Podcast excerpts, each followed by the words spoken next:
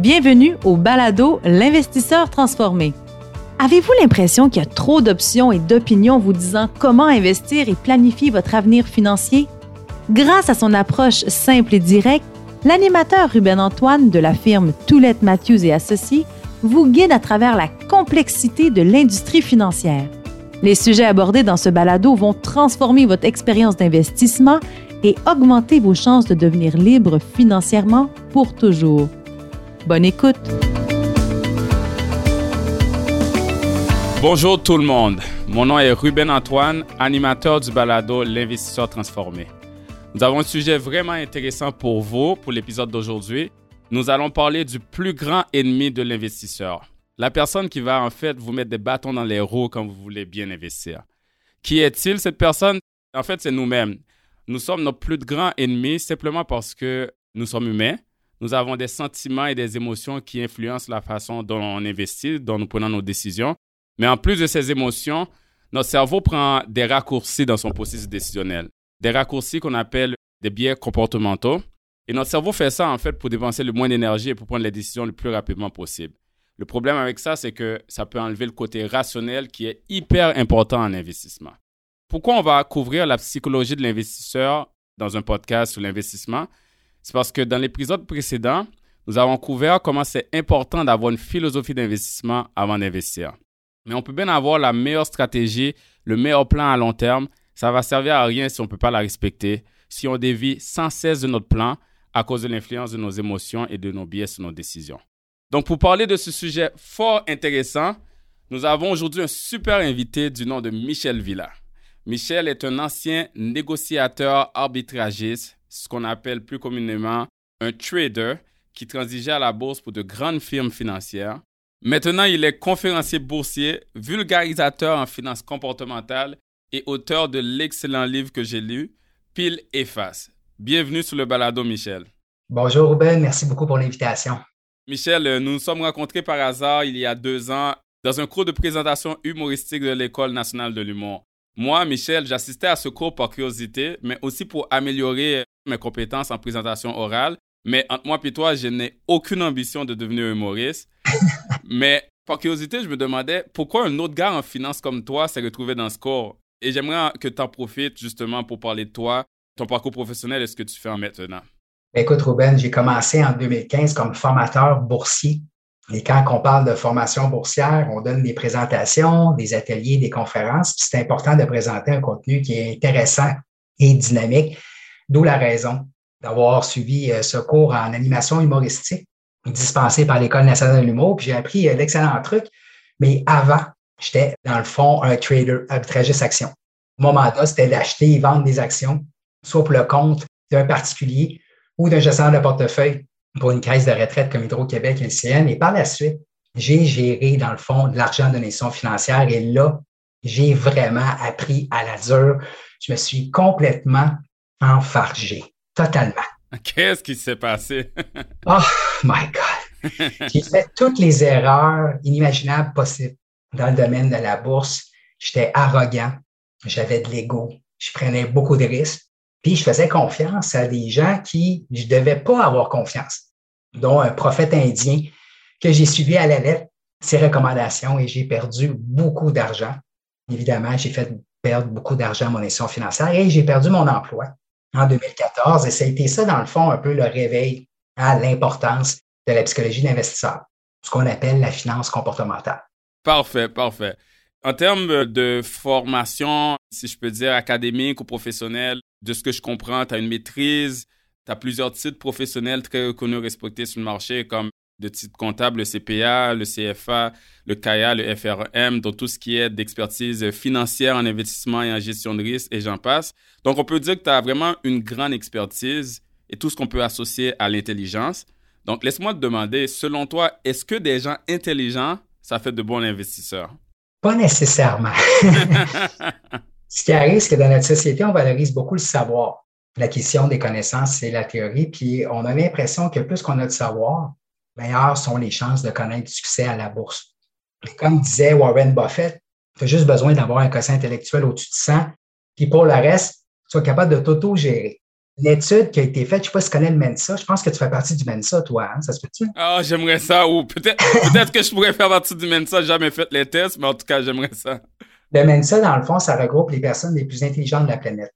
On parle de la crème, la crème, 2 des personnes les plus intelligentes et on doit faire des tests d'aptitude pour faire partie de ce groupe-là. C'est comme un club, genre, ou une organisation? Oui, comme un club. Et ce qui arrive, c'est qu'eux autres, ils avaient comme un genre de comité de placement. Et entre 1986 et 2001, est-ce que tu as une idée, c'était quoi le rendement annualisé moyen de ce fonds-là? Ben, si tu me dis les 2% les plus intelligents de la planète, je me dis que ça doit être un rendement euh, quand même élevé parce qu'ils savent qu'est-ce qu'ils font ou ils savent comment faire des analyses. Mais là, je suis curieux, là. As-tu une idée d'un chiffre? Écoute, on va dire 8 là. Je dis un chiffre comme ça. Bon, si je te dis que l'indice de référence du S&P 500 a donné 15% est-ce que le Mensa a fait un rendement supérieur ou inférieur? Évidemment, je te pose la question, tu vas me dire sûrement supérieur, mais ils ont donné du 3 sur une base annualisée. Donc, on parle d'une sous-performance de 12% par année. C'est pas rien. Donc, la question à 100 qu'est-ce qui explique que les personnes les plus intelligentes de la planète n'ont pas une aussi belle performance? Évidemment, il y a plusieurs facteurs. Mais un des facteurs, c'est la relation cause effet. On a l'impression qu'à la bourse, si tel événement arrive, on devrait avoir tel résultat.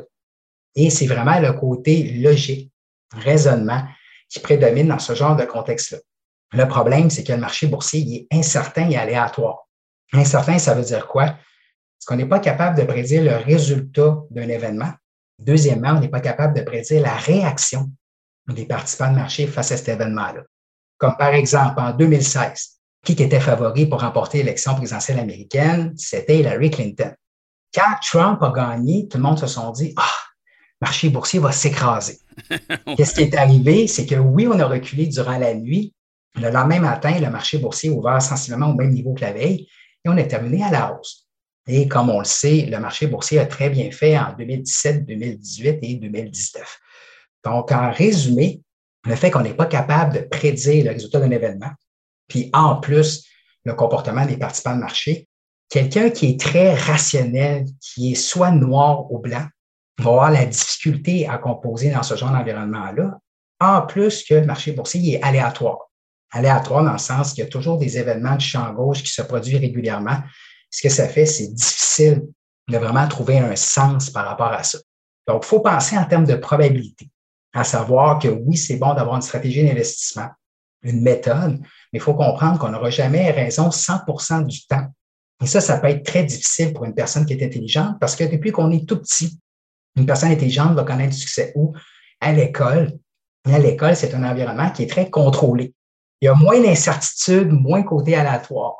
Si tu étudies, tu es vraiment logique, tu vas être en mesure d'obtenir des bonnes notes.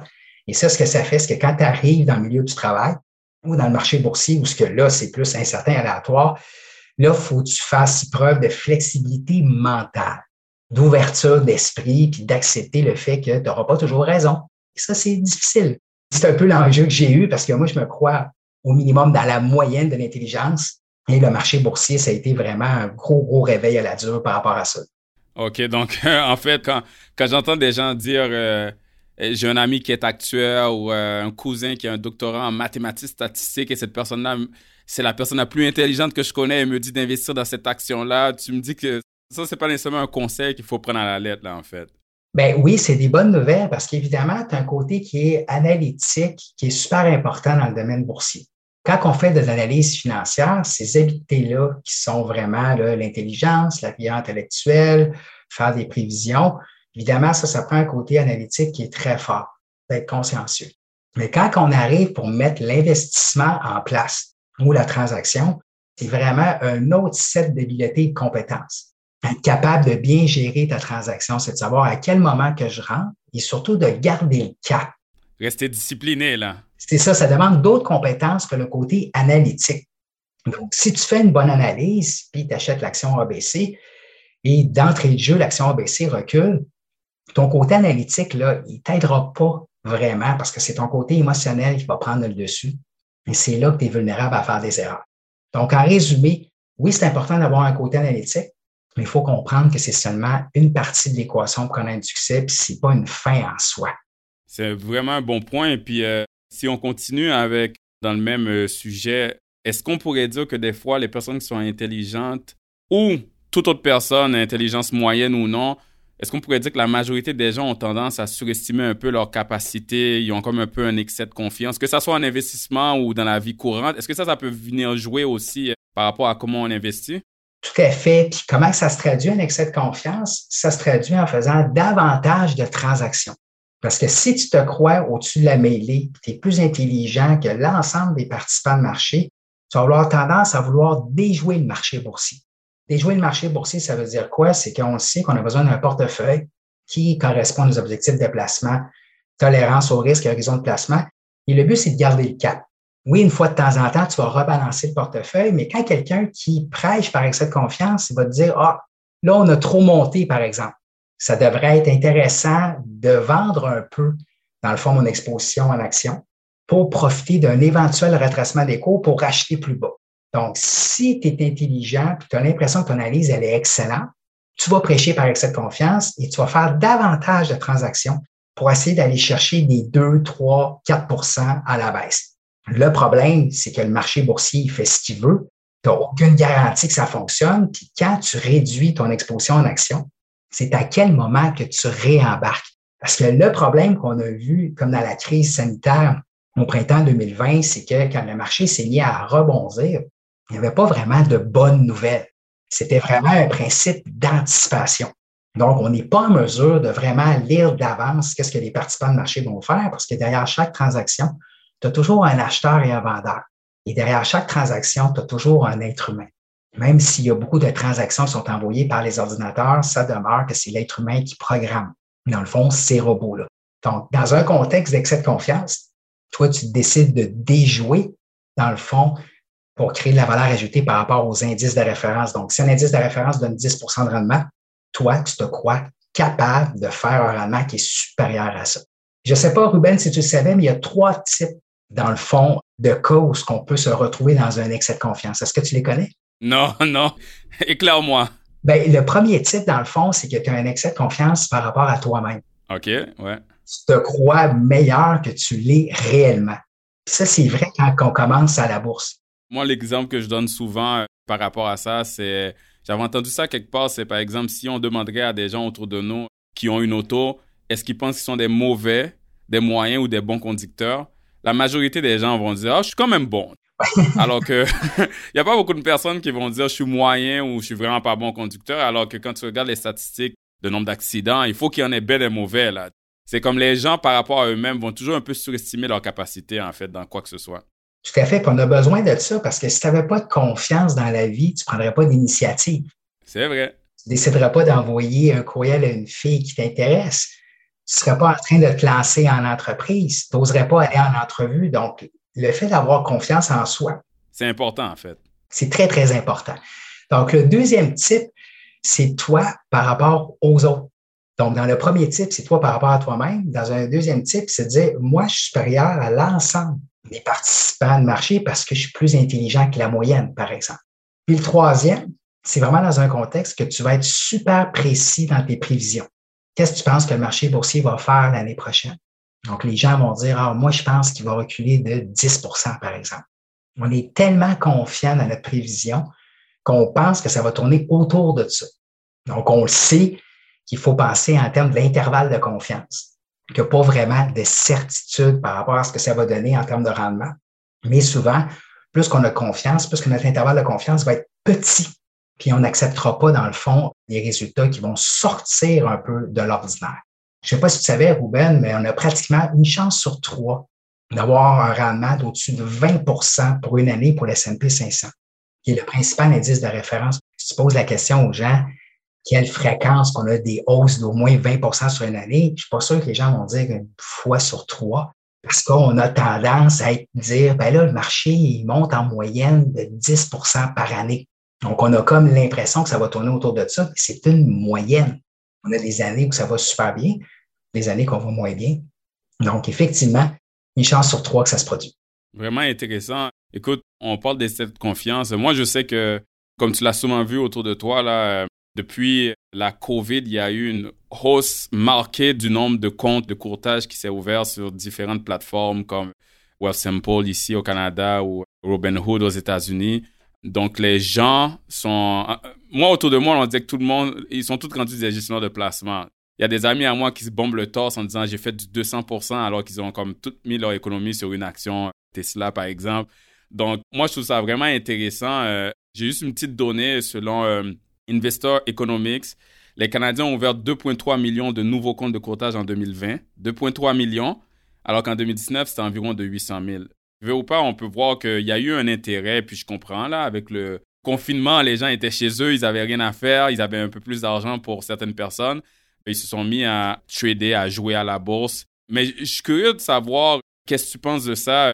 Parce que moi, je pense que c'est une bonne chose dans le sens que les gens s'intéressent à la bourse, ça va augmenter la littératie financière. Des fois, il faut comme perdre un peu pour apprendre en espérant qu'on perd pas tout. Et puis, veut ou pas, il y a certaines personnes qui ont commencé à investir à la bourse en février-mars, donc ils sont bien rentrés et puis s'ils sont restés investis, ils ont profité de la hausse. Mais je suis quand même un peu euh, inquiet juste parce que la majorité n'ont pas de plan, ils font ça un peu n'importe comment et puis ils ont fait de l'argent certains d'entre eux, donc ça a créé un excès de confiance qui va venir les rattraper à la fin. Et on sait toutes qu'il y a des statistiques qu'il n'y a pas beaucoup de gens qui finissent par faire de l'argent en faisant de la spéculation à court terme. Donc moi, je voulais savoir ton opinion là-dessus. Est-ce qu'il y a des dangers par rapport à gérer son propre portefeuille et puis ça serait quoi les dangers potentiels? Bien, tout d'abord, je suis d'accord avec toi que c'est une excellente nouvelle que les gens s'initient à la bourse. Puis, mon deuxième point, il ne faut pas confondre intelligence avec marché boursier à la hausse. Quand les marchés boursiers ont doublé par rapport au creux qu'on a eu en mars 2020, c'est facile de dire que je l'ai et que je suis bon dans le domaine de l'investissement boursier. On s'attribue un peu les crédits. Hein? oui, oui, ça, ça s'appelle de l'autocomplaisance. Donc, quand ça va bien, c'est à cause de nous autres. Puis quand ça va pas bien, ah, c'est à cause de la Réserve fédérale, du énième variant, mon système de De mon conseiller. de mon conseiller, etc. Donc, c'est tout à fait normal qu'on agit de cette façon-là. Donc, les dangers qu'on a souvent, tu l'as mentionné, c'est qu'on est souvent sous-diversifié. On connaît du succès à la bourse en moyen long terme. Ça prend quoi? Ça prend un portefeuille diversifié d'au moins 12 à 18 titres qui sont non corrélés. C'est quoi la corrélation? C'est le fait qu'on a deux instruments financiers s'ils se comportent de la même façon. On dit qu'ils sont corrélés. Donc, au sein d'un portefeuille, on doit avoir différents actifs financiers pour justement éviter qu'ils se promènent dans la même direction. Donc, on va miser sur une diversification qui est sectorielle et aussi géographique. Mais c'est démontré que l'investisseur moyen a seulement quatre titres en portefeuille. Ça, c'est le premier enjeu. Deuxième enjeu, c'est qu'on a tendance à vouloir déjouer le marché boursier. Évidemment, le marché boursier est très volatile c'est-à-dire qu'il fluctue beaucoup. Donc, on a plus tendance à vouloir déjouer le marché boursier en étant sur les lignes de côté, par exemple. Donc, l'investisseur moyen va avoir tendance à avoir plus d'argent à liquidité que, mettons, quelqu'un qui fait affaire avec un conseiller en placement, qui, lui, va avoir tendance à le garder investi. Donc, ils vont ouvrir un compte, ils vont laisser beaucoup d'argent en cash, puis ils attendent un peu le bon moment, mais en fin de compte, cet argent-là ne fait aucun argent. C'est un peu à ça que tu fais référence. Bien, ce qui va arriver, c'est que, par exemple, il va acheter quatre actions les quatre actions vont super bien faire parce que le marché boursier a grimpé beaucoup. Et là, on parle d'une deuxième, troisième, quatrième vague de COVID-19. Le marché boursier a très bien fait, donc tu retires, mettons, 40 ou 50% en attente d'un retracement parce que tu as eu du succès, puis là, finalement, tu réalises que le marché continue sur sa lancée. L'autre problème qu'on a, c'est au niveau du processus. Qu'est-ce qui t'amène à acheter une action? Puis souvent, les gens vont faire confiance aux autres ce qu'on appelle le comportement moutonnier. Parce que dans un contexte où tu ne sais pas trop quoi acheter, qu'est-ce que tu vas faire? Tu vas te fier, dans le fond, aux commentaires de ton beau-frère, de ton ami, ou tu vas lire sur les réseaux sociaux quelqu'un qui te soumet une idée d'investissement. Là, la question, c'est à savoir, est-ce que ce genre d'action-là, est-ce que ça correspond à tes besoins? L'autre facteur aussi, pour tourner un peu les coins ronds, sauver en termes de temps et d'énergie, on va tomber dans le piège du biais de la familiarité. Donc, c'est quoi, Ruben, biais de la familiarité? C'est qu'on va investir dans des entreprises qu'on connaît ou qu'on utilise les produits. Donc, souvent, on va investir dans des entreprises québécoises. Donc, on va penser à Couchetard, mais on va penser aussi à Lyon Électrique, par exemple, ou Bombardier, ou dans des entreprises où ce qu'on entend parler dans les médias, qu'on utilise les produits, comme Apple, Amazon, Facebook et Tesla. Et ça, ce que ça fait, c'est que, évidemment, quand les actions reculent, si tu n'as pas de plan de match, outre le fait que tu t'es fié à quelqu'un d'autre ou tu t'es basé sur les médias pour faire ton investissement, tu sais pas à quel moment sortir ou si tu dois racheter des actions parce que, dans le fond, tu n'avais pas de plan de match initialement. Et le dernier point, c'est l'aspect fiscal. C'est important d'avoir une bonne planification financière. Souvent, les gens ils pensent que de faire l'investissement boursier, c'est juste de savoir est-ce que l'action va monter ou pas. Mais on doit tenir compte de d'autres aspects qu'on appelle la planification financière, dont la fiscalité. Donc, on a des comptes où ce qu'on peut mettre de l'argent à l'abri de l'impôt, soit le REER et le CELI. Et quand on est dans un compte qui est hors REER, hors CELI, bien, on va être imposé différemment si tu détiens des actions ou des obligations. Et ça, c'est un facteur que souvent l'investisseur moyen va négliger. Mais il y a beaucoup de valeur ajoutée à avoir une bonne planification financière de la part d'un conseiller en placement qui peut le guider à la fois au niveau de la gestion du portefeuille et la gestion de patrimoine. C'est un très bon point parce qu'en fait, ce qui est important, c'est non seulement de faire du rendement, mais le rendement qui reste dans nos poches, c'est le rendement après frais, après impôt et on peut même aller jusqu'à après inflation, là, mais le rendement après impôt, là, il y a toute une partie qui va au gouvernement, donc c'est important de prendre ça en compte définitivement. Tout à fait. Tu as mentionné euh, quelques, si on peut dire, biais ou des façons d'agir des gens que j'aimerais connaître un peu plus en détail. Justement, tu as mentionné le comportement moutonnier. Hein. c'est un terme très, sais, on dirait qu'on est tous des moutons, là, qu'on suit le troupeau. Mais je trouve ça vraiment intéressant. Euh, si on retourne autour de l'émotion ou des sentiments que les gens un peu euh, ressentent, le fait que les gens veulent suivre le groupe, la foule, est-ce qu'ils le font euh, plus par, si on peut dire, envie, jalousie, qu'on voit que nos voisins s'enrichissent, tu sais, quand quelqu'un dit, écoute, j'ai investi dans Bitcoin, ça a monté, j'ai doublé mon argent, ou est-ce qu'on le fait aussi par l'appât du gain, on veut juste s'enrichir rapidement, ou les deux, j'imagine, parce qu'il y a eu des moments, euh, comme tu le sais, là, où des gens ont sauté sur ce qu'on appelle les meme stocks, les actions virales comme AMC, GameStop. Qu'est-ce que tu penses qui motive le plus les gens à suivre le groupe, en fait? Est-ce que c'est l'enrichissement rapide ou l'envie ou un mix des deux? Ben, je pense dans un premier temps, c'est quand tu fais face à l'inconnu ou l'incertitude, tu vas te fier au comportement des autres. Comme par exemple, si on s'envoie un spectacle de musique ensemble. Et là, à la fin, on se pose la question, est-ce qu'on se lève pour faire une ovation debout?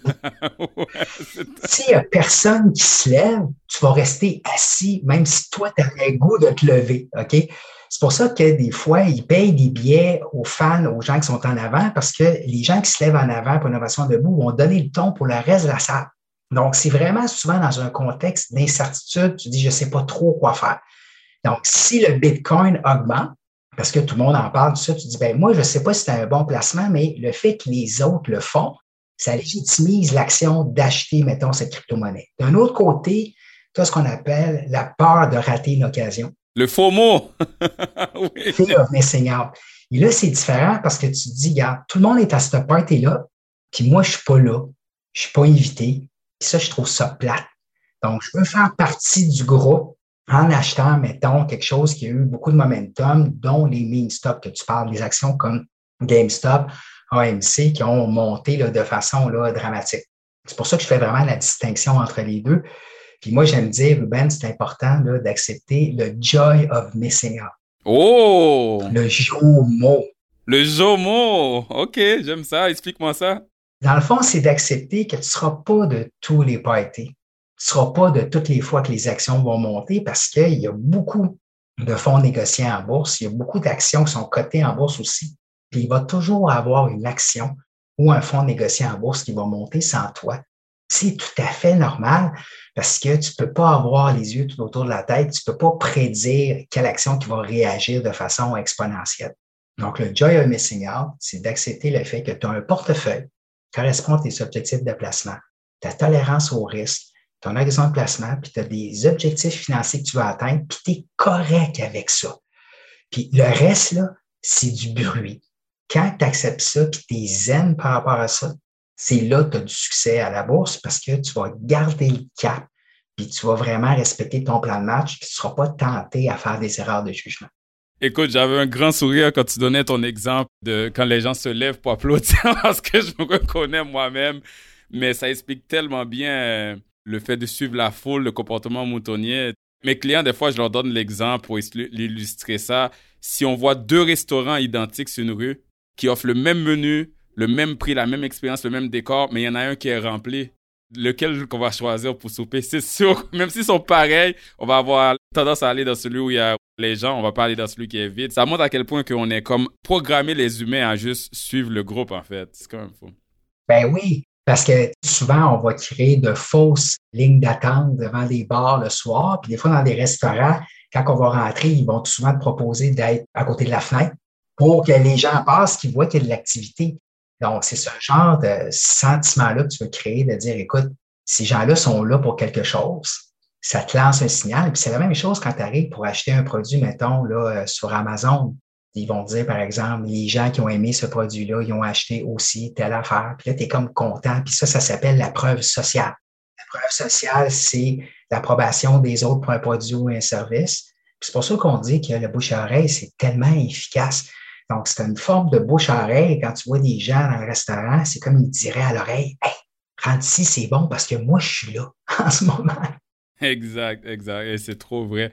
Écoute, j'aimerais qu'on parle de notre piège que les investisseurs, des fois, ils tombent dedans parce que dans la vie en général, euh, des fois, on veut contrôler ce qu'on ne peut pas contrôler juste parce que ça nous fait sentir bien. Et puis, euh, moi, des fois, quand je parle avec des gens puis j'explique tout le concept d'investir à long terme, de toucher le moins possible notre portefeuille, tout en ayant un plan qui nous dit quand toucher notre portefeuille, quand vendre quelque chose, quand acheter.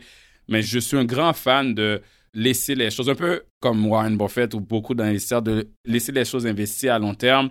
J'aime utiliser l'analogie que le portefeuille, c'est comme une barre de savon. Plus on la touche et la manipule, plus le portefeuille devient petit. Dans ton livre, il y a plusieurs bonnes statistiques sur justement ce qu'on appelle les spéculateurs actifs comment, euh, quand on regarde leur performance à long terme, ils font pas vraiment bien par rapport à s'ils avaient juste acheté un indice, par exemple. Mais je sais que quand on va en ligne, et même moi, j'ai des amis qui me demandent des fois, c'est quoi un bon cours à apprendre euh, pour trader? Puis il y a beaucoup qui sont offerts en ligne et tout. Puis encore une fois, c'est bien que les gens s'éduquent, mais des fois, je veux juste donner une certaine perspective par rapport au taux de succès. Et puis là-dessus, j'ai trouvé une étude dernièrement qui a été faite sur 1600 euh, traders où ils ont regardé leur compte de 2013 à 2015 pour voir si on fait de l'argent. Et 3% seulement de tous ces traders-là ont fait de l'argent. Et ce que j'ai trouvé intéressant dans cette étude-là, c'est que même dans le 3% juste 1 d'entre eux ont fait plus d'argent que le salaire minimum, en fait. Donc, ils auraient fait plus d'argent à travailler au McDo que, que d'essayer de trader. Donc, moi, je voulais savoir de ton côté, tu sais, tout ce côté-là, parce que tu l'as mentionné plus tôt, euh, tout ce côté-là de vouloir trader, euh, spéculer, transiger de façon excessive, le fait qu'on sent que ça va nous donner un certain contrôle, en quoi ça peut être très détriment euh, pour l'investisseur, en fait? Qu'est-ce qu'ils peuvent faire pour essayer de contrôler ça, pour essayer de se retirer de ce côté de vouloir toucher leur portefeuille? Ben, dans un premier temps, il faut que l'investisseur ou le négociateur actif comprenne les attributs du marché boursier. J'en ai glissé un mot tantôt là, au niveau de l'incertitude aléatoire, puis un troisième qui s'appelle l'ambiguïté. L'ambiguïté, c'est quoi? C'est que je te donne une pièce d'information, puis je te dis, ça va être quoi la réaction du marché boursier? Puis moi, à l'époque, Ruben, quand je travaillais à Hydro-Québec, il y avait un gestionnaire d'obligations qui me disait, Michel, si tu m'avais donné toutes les données économiques aux États-Unis d'avance, dont le chiffre de création d'emplois, j'aurais pas été en mesure de faire de l'argent. Parce que l'ambiguïté, c'est que des fois, tu t'attends une réaction, c'est l'inverse qui se produit.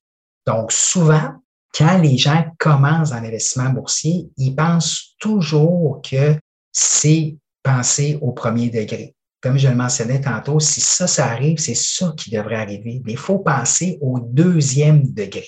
Penser au deuxième degré, c'est de savoir comment que les participants de marché vont réagir.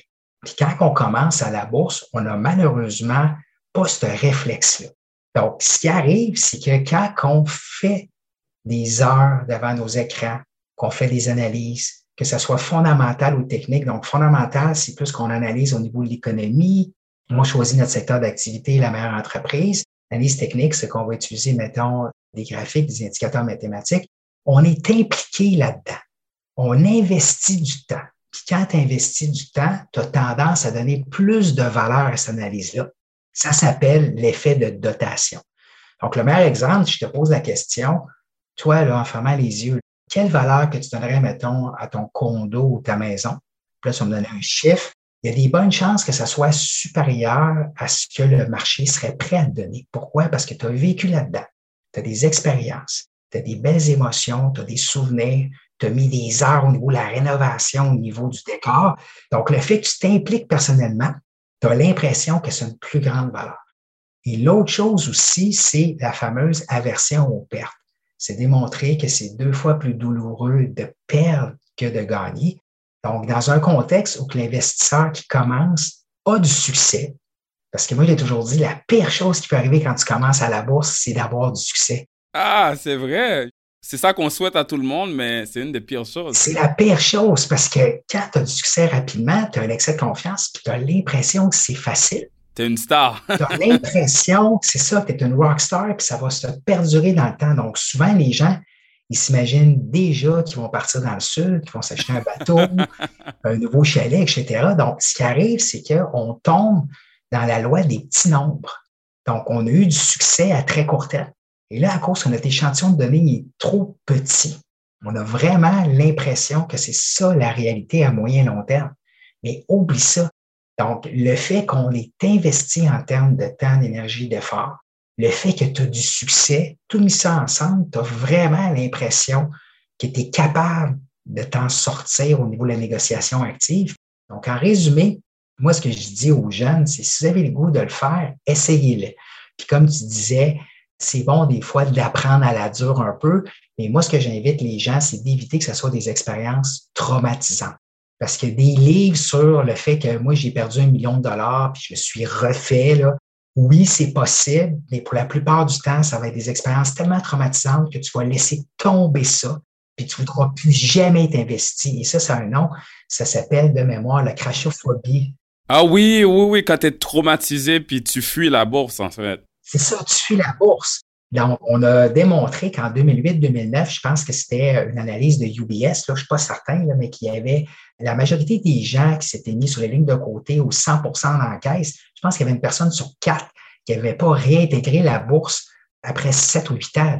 Donc, tu es traumatisé par ça. Puis là, ce que ça fait, ben, tu ne participes pas au rebond des marchés boursiers, au biais aussi à long terme. Puis là, tu es pénalisé parce que, comme tu disais, le principal risque qu'on a, c'est l'inflation. Puis ça, on n'en parle pas beaucoup. Donc, le 1 aujourd'hui, il ne vaut pas la même affaire qu'il y a 20 ans, puis il ne vaudra pas la même affaire dans 20 ans non plus. Écoute, tout ce que tu dis, c'est vraiment intéressant, euh, puis euh, je suis complètement d'accord avec toi. Une des pires choses, c'est pas non plus, euh, des fois, on a l'impression qu'on veut se protéger, puis on rentre pas dans le marché, mais on perd tellement de possibilités d'augmenter son patrimoine, en fait. Écoute, Michel, j'aimerais qu'on parle aussi de certains biais que les gens peuvent avoir dans la façon qu'ils traitent l'info. Parce que si on regarde le secteur financier, avant, les gens travaillaient avec des conseillers, des gestionnaires de placement dans le temps, quand il y avait une certaine asymétrie de l'information, où c'était les professionnels qui avaient l'info et ils se faisaient payer en fait par des gens qui veulent faire des investissements. Maintenant, avec Google, les médias, la technologie, on est dans une ère formidable d'accès à l'information. Mais ça change pas qu'il y a certains pièges dans la façon que les gens reçoivent ces informations-là et les traitent dans leur cerveau pour la prise de décision. Ces pièges-là, j'aimerais qu'on en parle, comme par exemple, je sais qu'en général, si quelqu'un va prendre une décision, le fait qu'il vienne lire un article ou qu'il y a eu un événement récent, ça peut affecter sur la façon qu'il prenne cette décision-là. Donc, qu'est-ce que tu penses de tout ça? Et puis comment qu'on peut se protéger aussi de ces pièges-là? Ben, c'est ce qu'on appelle des biais cognitifs. Donc, il y a deux catégories de biais comportementaux. Il y a des biais émotionnels, quand c'est en lien avec notre personnalité, nos émotions, pensées, sentiments. Et là, on a parlé jusqu'à présent d'aversion aux pertes, que c'est plus douloureux de perdre que de gagner, l'excès de confiance. Donc, les biais cognitifs, c'est la façon qu'on traite l'information. C'est un peu comme notre microprocesseur dans notre cerveau. Puis la beauté de ça, Auben, c'est qu'on est capable de corriger le tir lorsqu'on est conscient de ces biais-là. Oh, il y a de l'espoir. il y a de l'espoir. Tu as mentionné le mot récent, puis évidemment, il y a ce qu'on appelle le biais de récence. Donc, le biais de récence, c'est qu'on va donner davantage d'importance à l'information qui est récente à nos yeux. Puis, le meilleur exemple que je vais te donner, fin novembre 2021, et on a appris le départ de Marc Bergervin, qui est le directeur général du Canadien de Montréal. Pourquoi? Parce que la performance du Canadien n'a pas été bonne depuis le début de la saison. Mais il faut rappeler que Marc Bergevin, son équipe est en finale de la Coupe Stanley au mois de juillet. OK? Donc, l'effet de récence, tu vas être affecté par ce qui vient de se passer. Un des objectifs, évidemment, c'est de prendre un certain recul, une certaine distance, puis d'avoir une approche qui est un peu plus historique. C'est quoi la base? Par exemple, si on arrive, mettons, en début d'une année, c'est quoi la probabilité que le marché soit à la hausse l'année prochaine? Donc, les gens vont souvent se fier de dire comment l'année s'est terminée. Je ne sais pas si tu viens, en 2018, on avait perdu pratiquement 20% les derniers mois de l'année aux États-Unis. Et là, si tu posais la question aux gens, ça va ressembler à quoi 2019? Les gens craignaient le pire. Quand tu prends une certaine distance, tu poses la question sur n'importe quelle année, c'est quoi la probabilité que le marché soit à la hausse? 75% du temps. Quand le marché boursier n'est pas dans un mode récession, c'est 90% du temps. Donc, à la base, ton billet devrait être optimiste. Puis là, à partir de ce moment-là, tu pars pour vraiment te poser la question, bon, oui, c'est vrai, 75% du temps. Qu'est-ce qui ferait qu'on pourrait terminer à la baisse en 2022, par exemple? Donc, ça, c'est le billet de récence. Un autre biais, c'est la disponibilité. Ça ressemble beaucoup au biais de récence, mais la différence, c'est quelque chose qui est disponible dans ta mémoire. Et souvent, c'est des événements qui sont marquants, sensationnalistes, qui sont dramatiques. Donne-moi un exemple. Ben, je vais te faire une mise en situation. OK. Mettons que je te donne deux scénarios, puis je te dis lequel de ces deux événements-là est plus probable. Être tué par un chien ou mourir en tombant de son lit. Ben, c'est sûr que j'ai tendance à dire être tué par un chien. ben oui, parce que c'est un événement qui est plus dramatique. On a toujours en tête une nouvelle par rapport aux euh, tristes attaques de pitbull qu'il y a eu, par exemple, au Québec. OK, c'est du sensationnalisme à son meilleur. Mais est-ce que tu savais qu'aux États-Unis, en moyenne, le chien ne tue que 34 personnes par année? Mais malheureusement, 450 personnes meurent en tombant de leur lit. Oh, wow! C'est sûr que quand je regarde mon lit ce soir, je vais monter dessus pour aller dormir avec une certaine appréhension. non, non, mais j'avoue, ça a l'air tellement inoffensif, ton lit par rapport au chien. Donc, notre cerveau, il voit tout de suite l'image du chien avec ses dents, là, alors que le lit, écoute, jamais qu'on pourrait penser que les statistiques de décès seraient plus élevées. Puis imagine, tu sais, Céline Galipo, là, pour partir son téléjournal du soir, elle partirait avec quelle manchette? Oh, Monsieur X aux États-Unis est tombé de son lit, il est décédé, versus une attaque de chien mortel, on s'entend. Donc, on va miser davantage sur l'aspect sensationnaliste. C'est pour ça que les médias ont un rôle à jouer. Et là, je fais du pouce par rapport à ce qui s'est passé en l'automne 2021 avec le Evergrande, le géant chinois immobilier qui était en difficulté financière. Et c'était drôle parce que quand la nouvelle est sortie, c'était sensiblement autour du 15 septembre. Et ça, ça coïncidait avec l'anniversaire de la faillite de Lehman Brothers, qui s'était euh, produite le 15 septembre 2008. Donc, les gens, ils faisaient un parallèle, puis les gens s'en souvenaient. C'était disponible dans leur mémoire. Et là, les gens faisaient un parallèle, ils disaient, ça y est, c'est le début d'un crash boursier. Parce qu'il y a cet événement-là. Et c'était vraiment deux événements qui étaient non comparables, mais dans la mémoire des gens, c'était un événement qui était mémorable. C'est un vraiment bon point, mais laisse-moi te demander, est-ce que dans le traitement de l'information, oui, les gens vont des fois être influencés par un événement récent, comme tu viens de dire, le biais de récence ou quelque chose qui s'en rappelle, le biais de disponibilité, mais est-ce que aussi des fois les gens vont quand même avoir une tendance de diversifier, mais en même temps d'aller chercher des informations qui confirment ce qu'ils pensent déjà, ou est-ce que ça, ça peut arriver aussi? Tout à fait. Et euh, je ne sais pas si tu connais Daniel Kahneman. Non, c'est qui? Daniel Kahneman, dans le fond, pour certaines personnes, c'est considéré comme euh, le père de la finance comportementale. Là, il a contribué beaucoup à l'émergence de l'étude de la psychologie de l'investisseur. Et lui, dans le fond, c'est un économiste qui a remporté un prix Nobel d'économie, dans le fond. Puis, euh, il est-tu économiste? Il faudrait que je vérifie. C'est drôle, hein? j'ai comme un doute. Mais euh, le point, c'est que lui, ce qu'il dit, dans le fond, c'est que le biais de confirmation, c'est vraiment le pire des biais à avoir. Puis c'est le biais qui est le plus dangereux. Dans le sens que ça, ce que ça fait, c'est qu'on va avoir tendance à rechercher de l'information qui supporte nos valeurs, nos attitudes, nos croyances, nos idées, nos opinions. Donc, comment ça fonctionne? C'est que si, mettons, moi, je décide de lire, mettons, sur le secteur orifère de l'art, si j'ai un biais positif par rapport à ce secteur d'activité-là, je vais aller lire quoi? Toutes les personnes qui sont positive par rapport aux perspectives de l'art. Donc, oui, je vais faire des recherches sur Internet, mais je vais tout le temps lire un peu la même affaire, quelque chose qui va venir supporter ma thèse initiale. Donc, c'est pas à cause que tu as plus d'informations que tu vas prendre une meilleure décision. Donc, la première étape, c'est dans le fond d'aller chercher une source vraiment diversifiée avec des opinions contraires. Tu sais, le fameux avocat du diable. C'est comme ça qu'on gère ce biais-là, en fait. Oui. Donc, un bon exercice que je vais faire, comme par exemple avec l'action de Tesla, Tesla, c'est t'aimes ou t'aimes pas. C'est un peu comme le Bitcoin. C'est très euh, passionnel comme débat. C'est vrai. t'es pas au tiède quand tu parles de Bitcoin. C'est comme un culte. C'est soit un grand fan ou t'es comme ça va pas marcher cette affaire. C'est trop vrai. C'est ça. Donc, ce que j'invite aux gens à faire, c'est d'aller lire un rapport financier de l'analyste le plus optimiste par rapport à Tesla et d'aller lire un rapport financier de la personne qui est la plus pessimiste par rapport à Tesla. Quand je parle de la personne, je parle d'analyste financier. Ouais, la personne qui est contre, là, quasiment. C'est ça. L'objectif, c'est de comprendre c'est quoi les arguments des deux côtés, d'essayer de faire le pour et le contre, puis de faire abstraction que c'est Elon Musk que c'est une voiture électrique, puis que ça va révolutionner, etc. Puis d'essayer d'avoir la tête la plus froide possible. On s'entend, là, même si on passerait des heures ensemble à parler de tous les biais comportementaux, on va finir l'appel ensemble, on va aller faire les erreurs, les auditeurs aussi, parce qu'on est des êtres humains. C'est pour ça que souvent les gens ils disent qu'on est irrationnel, mais on n'est pas irrationnel. C'est la manière qu'on fonctionne. C'est tout à fait normal. Notre cerveau est juste fait comme ça. Ouais. C'est ça. Donc, le but, dans le fond, c'est de minimiser les risques et pas nécessairement les éliminer parce que c'est extrêmement difficile de les éliminer parce que c'est très énergivore de se casser le baisser tout le temps à prendre des décisions qui sont irrationnelles. Donc, le biais de confirmation, faut vraiment faire attention. Puis, une bonne façon, encore une fois, c'est de prendre une distance. C'est de dire, par exemple, cette personne-là, elle penserait quoi de cette situation-là?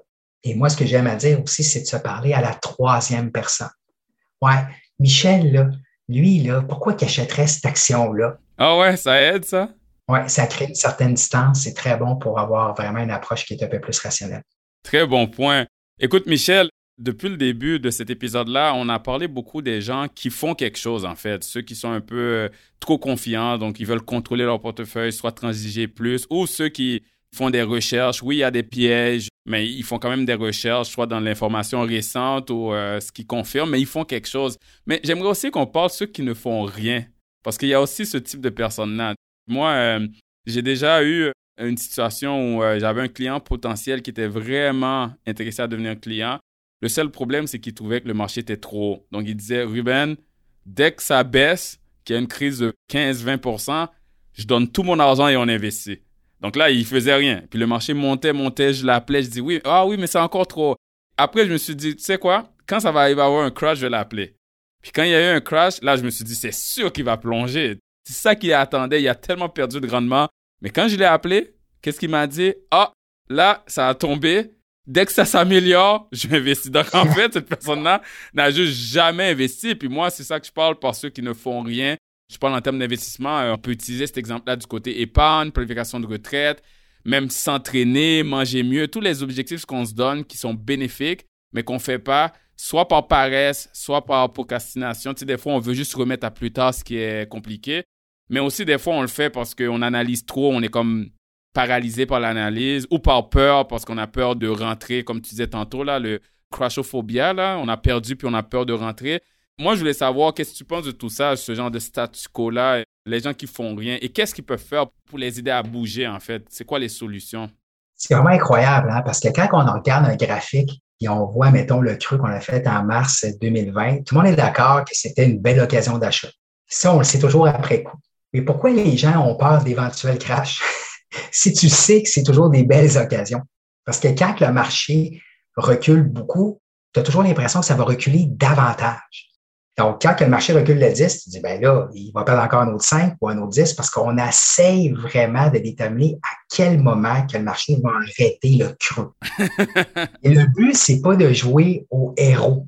C'est juste d'être là. Donc, mon premier conseil, dans le fond, ça serait d'y aller progressivement. Puis une bonne approche, c'est ce qu'on appelle le pré-mortem.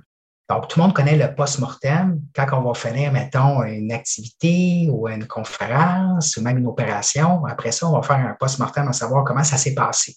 On a-tu des points d'amélioration, etc.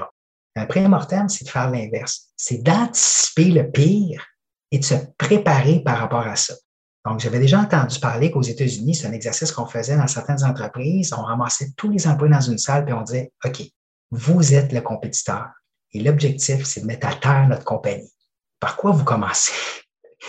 Ce que ça fait, c'est que ça fait ressortir tous les points faibles de la compagnie.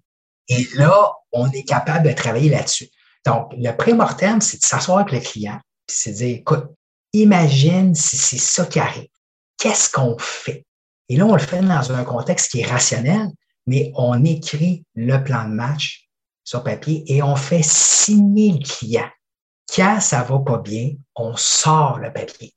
Monsieur le client, vous le savez qu'on a fait un exercice ensemble de pré-mortem. L'objectif, c'était justement de se préparer pour ce genre de situation-là. Puisqu'on s'était dit qu'on allait investir 10% du portefeuille à chaque baisse de X Donc, le fait que le client s'est commis puis qu'il a signé puis il va dire Ouais, tu as raison. Et ça, ça aide énormément. Donc, c'est pas dans le moment de l'action que tu vas prendre des décisions, c'est avant, parce que c'est démontré. Quand tu fais face à une situation qui est anxiogène ou tu as peur, tu perds en moyenne 13% de ton quotient intellectuel. Donc, ton cerveau, là, il est off. Et c'est là que ton conseiller en placement t'aide. Parce que lui ou elle, techniquement, il devrait avoir tous ses états d'âme pour vraiment t'aider à prendre de bonnes décisions. Un peu comme un entraîneur personnel au gym. Euh, c'est un entraîneur qui a établi des objectifs, les actions, les délais, qui fait les suivis. Euh, ça va aider à rester discipliné à prendre les bonnes décisions. Puis j'aime vraiment ton idée du pré-mortem et puis du plan parce que justement, nous, dans l'épisode précédent, c'est sur le sujet du plan d'investissement. C'est toutes les règles fixes de décision qu'on a établies à l'avance. Puis quand il y a une crise, une baisse du marché, tout le rééquilibrage automatique sans penser qu'on va faire, c'est quasiment comme un robot parce qu'on l'avait déterminé à l'avance et les clients, ils signent. Donc, euh, je trouve ça vraiment intéressant. Tout à fait. Puis, tu sais, c'est d'enlever l'optique de jouer tout ou rien. Tu sais, le côté binaire 0-1, noir ou blanc. Casino, là, quasiment. Ouais, c'est ça. Qu'est-ce qui est spectaculaire? C'est d'y aller dans les extrêmes. C'est-à-dire, ah, ça va monter, ah, ça va baisser, puis essayer encore une fois d'être surprécis dans tes estimations. Mais quand on comprend que le marché boursier il y a un certain aléatoire et ambigu, on sait qu'il y a beaucoup de bruit, puis qu'il y a beaucoup de volatilité, qu'il y a la fluctuation des cours, puis qu'à court terme, c'est très difficile à prévoir. Donc, on ne peut pas penser à mettre, comme on dit en bon anglais, all-in. Donc, il y a une approche qui est graduelle. Et ça, ça va faire que vous allez avoir moins de douleur émotionnelle de dire, oh my God, le marché est monté de 20% il faut que je commence à investir maintenant. C'est dur mentalement. Donc, juste en mettre un petit peu. C'est pour ça qu'on dit souvent que l'approche systématique de faire des placements sur une base régulière, selon une cédule, oui, des fois, tu vas payer un peu plus cher, des fois, tu vas payer un peu plus bas, mais en moyenne, à long terme, tu risques de sortir gagnant. Donc, si on parle de fonds négociés en bourse ou dans le fond des fonds communs de placement, et ça ne marche pas toujours avec des titres individuels, parce qu'il y a certains titres individuels, comme on sait, qui peuvent aller à zéro, d'où l'importance de gérer les risques aussi. Non, j'avoue, euh, tu as mentionné l'investissement systématique. C'est une des meilleures façons aussi de gérer le statu quo, le fait de rien faire. Avec la technologie, maintenant, on peut automatiser non seulement nos paiements de factures, mais nos épargnes. On peut dire à chaque paye, quelque chose va directement dans un compte, automatiser les investissements. Donc, c'est une façon de s'assurer qu'on continue à être investi sans y penser euh, définitivement. Tout à fait, parce que l'être humain recherche quoi à court terme, Ruben? C'est le plaisir. La gratification immédiate. On le veut là. Quand tu parlais tantôt de statu quo, de rien faire, c'est que tu as un certain plaisir à rester dans ce genre de situation-là.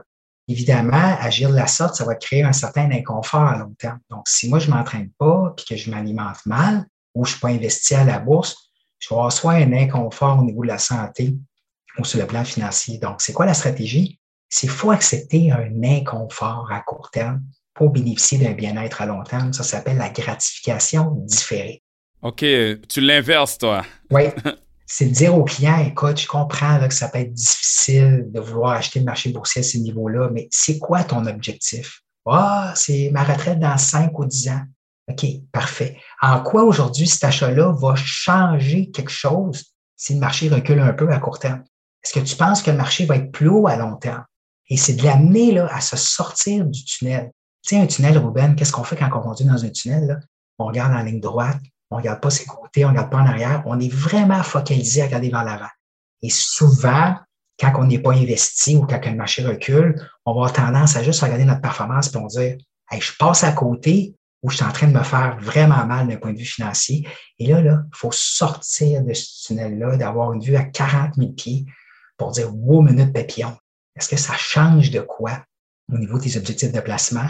et de penser plus à long terme pour t'aider à prendre des bonnes décisions. Donc, je vais terminer avec ce point-là. Il y a certaines firmes qui décident de jouer avec cet aspect-là, surtout pour les jeunes. Tu sais, les jeunes, des fois, ils se disent, bah, pourquoi je vais investir maintenant pour ma retraite? J'ai 25 ans, je suis en santé, etc. Donc, c'est pas tangible comme projet. Donc, ce qu'on fait, c'est qu'on prend une photo d'eux autres, on prend une application, puis on fait vieillir cette personne-là à l'âge de, mettons, 65, 70 ans. Et là, la personne, elle prend conscience de dire, tabarouette, comme moi, je l'ai fait, je suis pas vraiment beau là à 70 ans, puis c'est de dire, là, je prends conscience que c'est nécessaire que je le fasse maintenant. Et on le fait la même affaire pour les gens qui veulent se débarrasser de l'habitude de fumer. On leur dit, si tu continues de fumer, voici physiquement de quoi tu pourrais avoir l'air si tu fumes pendant tant d'années. Donc, c'est cette prise de conscience-là parce qu'on te projette dans le futur et on s'attarde sur les conséquences que ça peut donner de ne pas le faire. Comme une visualisation, définitivement. Écoute, Michel, c'est vraiment intéressant. Avant qu'on clôt le podcast, j'aimerais qu'on finisse sur, euh, en gros, un sommaire, les leçons à tirer et quelques euh, solutions dans tout ce qui est la gestion d'émotions, la gestion comportementale et aussi euh, tout ce qui est les biais, les raccourcis de notre cerveau. On en a parlé de beaucoup déjà, mais je pense qu'en gros, ce qu'on peut dire, c'est qu'on comprend tous, comme tu l'as si bien dit, qu'on est tous humains, qu'on n'est pas nécessairement programmés pour être des investisseurs modèles, en fait. Il y en a qui agissent trop, il y en a qui agissent pas assez. C'est juste la façon qu'on est. On a parlé d'avoir un plan d'investissement, de respecter le plan, d'automatiser, de faire de la visualisation, mais c'est quoi les leçons finales à tirer, puis quelles solutions que les gens peuvent mettre en place? Je ne sais pas si tu as d'autres choses que tu aimerais ajouter euh, pour qu'on se laisse une note positive par rapport avec des solutions euh, pour mieux se gérer soi-même? Ce qui est le fun, c'est que les firmes de courtage de commission réduite, ils t'offrent beaucoup de formations. C'est souvent gratuit, cette formation-là. Va la chercher, cette formation-là. Fais tes devoirs. Puis quand tu arrives pour acheter une action à un fonds négocié en bourse, essaye d'avoir au minimum trois raisons pour le faire. C'est vraiment d'y aller étape par étape, puis de miser sur votre développement personnel. C'est ça la beauté, parce que moi, j'ai été négociateur actif par le passé. Et c'était un excellent miroir pour me sortir mes points forts, mais aussi mes points faibles. Et j'ai appris à travers les erreurs que j'ai faites. Si tu es un investisseur, tu vas te poser la question, est-ce que tu es un investisseur qui est plus actif ou plus passif? Et là, encore une fois, est-ce que tu veux gérer tes placements ou pas? Donc, il y a la question de coût d'opportunité, la question est-ce que tu as le goût de suivre ça ou pas? Puis évidemment, si tu es inquiet par rapport à tes placements, à cause de l'anxiété, ben, c'est la gestion à un conseiller en placement. C'est ça son travail de te guider là-dedans, puis il va t'aider là-dedans.